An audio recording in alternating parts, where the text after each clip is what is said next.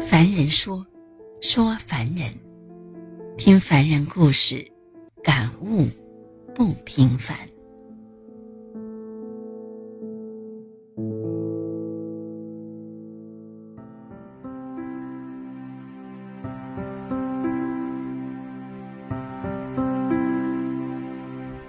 众所周知，印度女性的社会地位普遍都很低。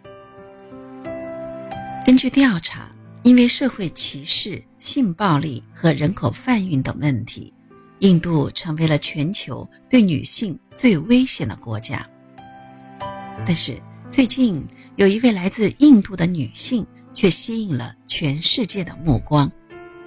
这位七十二岁的印度女企业家萨维特里·金达尔，以一百八十亿美元的财富。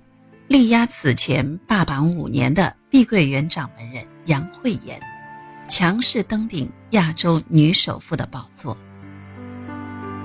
作为印度传统女性，萨维特里也曾经饱受歧视。她没有接受过良好的教育，也根本不懂经商。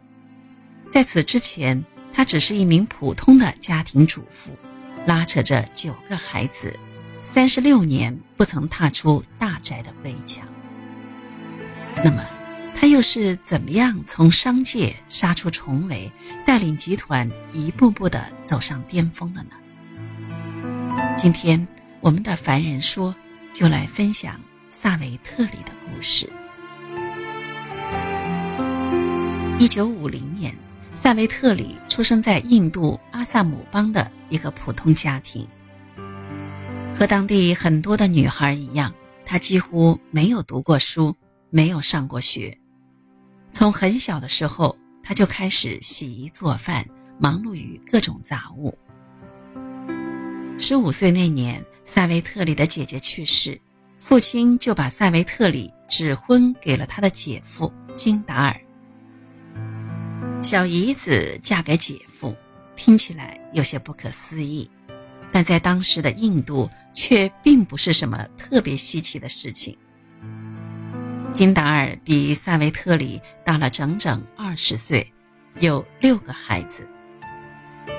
可怜的萨维特里没有任何选择和拒绝的权利，她就像一只任人摆布的羔羊，懵懵懂懂地嫁了过去。结婚后，萨维特里又先后生了三胎，她连生带养。照顾着九个孩子，艰难可想而知。但这位勤劳的母亲没有半句抱怨，对所有孩子视同己出，含辛茹苦地将他们拉扯成人。金达尔在外打拼，事业也渐渐有了起色。他白手起家，创业开了一家水桶制造厂，后来又创办了管道厂和钢铁厂。成了当地有名的实业家。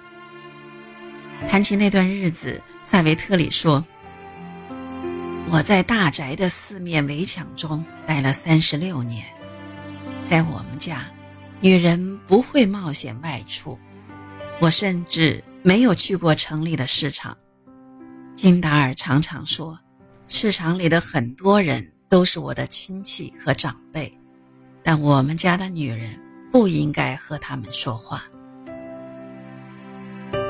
忍受着整个社会的歧视与偏见，萨维特里和很多已婚的印度女性一样，足不出户，与外界少有接触。但在家庭中，他们完全扮演着女佣、母亲和妻子的角色。本以为日子会一直这样平静地过下去，然而。一场突如其来的变故，彻底的改变了塞维特里后半生的轨迹。二零零五年，金达尔在一次直升机坠机事故中遇难。五十五岁的萨维特里不得不咬牙扛起重担，接管了家里家外一大堆烂摊子，成了丈夫留下的金达尔集团的负责人。金达尔集团根系庞大。业务涉及钢铁、水泥、电力等多个领域。萨维特里毫无从商经验，怎么办呢？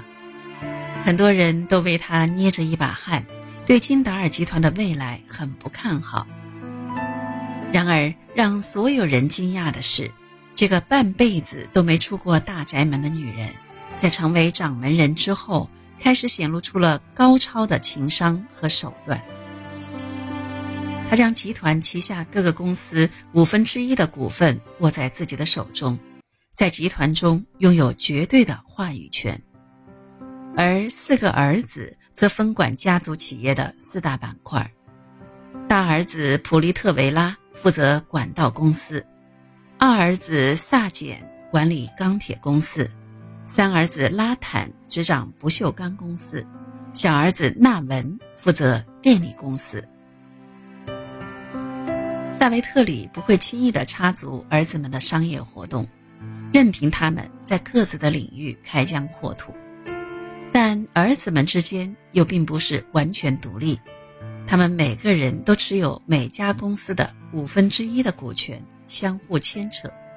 这就意味着他们既能掌控各自的公司，同时也能从兄弟公司那里分一杯羹。在这种模式下，萨维特里垂帘听政，他不需要参与各公司的日常运营，只需要管理好这些公司的老板。他要做的就是把他们凝聚起来，尽心尽力地为整个集团效力。此外，萨维特里把大宅也分成了四个独立区域，这些区域由一个公共厨房相连。儿子们成家后，仍然和妻子、孩子住在大宅里。他们平常互不干涉对方工作，但如果有人开始进行新的项目，或者遇到了问题，兄弟们就会坐下来一起讨论。同时，萨维特里也在计划着释放自己的股权。这种巨额股权激励策略为家族的人们带来了极大的动力。不得不说，萨维特里虽不精通商道，但他深刻地懂得人性。他就像一剂强力的粘合剂，维持着这座庞大家族企业的稳定。有人说萨维特里是母凭子贵，这样的说法不能说毫无根据，但显然是弱化了这位女性在集团中发挥的效用。在《史记》当中讲过这样一段故事：汉高祖刘邦与大将军韩信谈论各位将领的才能高低。他问韩信：“像我这样的人能统领多少士兵？”韩信答：“您最多能指挥十万士兵。”刘邦又问：“那你能指挥多少？”韩信答。自然是越多越好，一百万也不在话下。刘邦很不高兴。你既然比我厉害，为什么还要为我效命呢？韩信连忙说道：“陛下不能将兵，而善将将。您不善于指挥士兵，但善于指挥将官，这就是我为您效命的原因。”故事里的刘邦不善用兵之道，不能率领士卒冲锋陷阵，但他却善于笼络将官，把一众将官安排得明明白白，物尽其用，人尽其才，心甘情愿地为自己效命。而从萨维特里的身上，我们似乎也看到了同样的影子。他不善经商之道，不善公司运营管理等诸多事务。却偏偏有着管理好一众大 boss 的智慧和魅力，将所有大 boss 凝聚一起，共进共赢，家人们和睦友善，至今没有分家。这是萨维特里作为大宅门女主人最让人钦佩的能力。在萨维特里的带领下，金达尔集团规模持续扩张，几年内资产翻了数倍。这座商业帝国不仅没有随着创始人金达尔的离世而垮塌，反而越做越庞大，逐渐成为全印度排名第三的钢铁制造商和第八大电力公司。虽然萨维特里在商界取得了巨大的成功，但其实她最大的精力却并没有放在商界，而是在政界。丈夫金达尔曾是哈里亚纳邦立法议会成员，凭着丈夫遗留下来的政治遗产，她于2006年担任印度灾害管理、整合、康复和住房健康部长，又于2013年。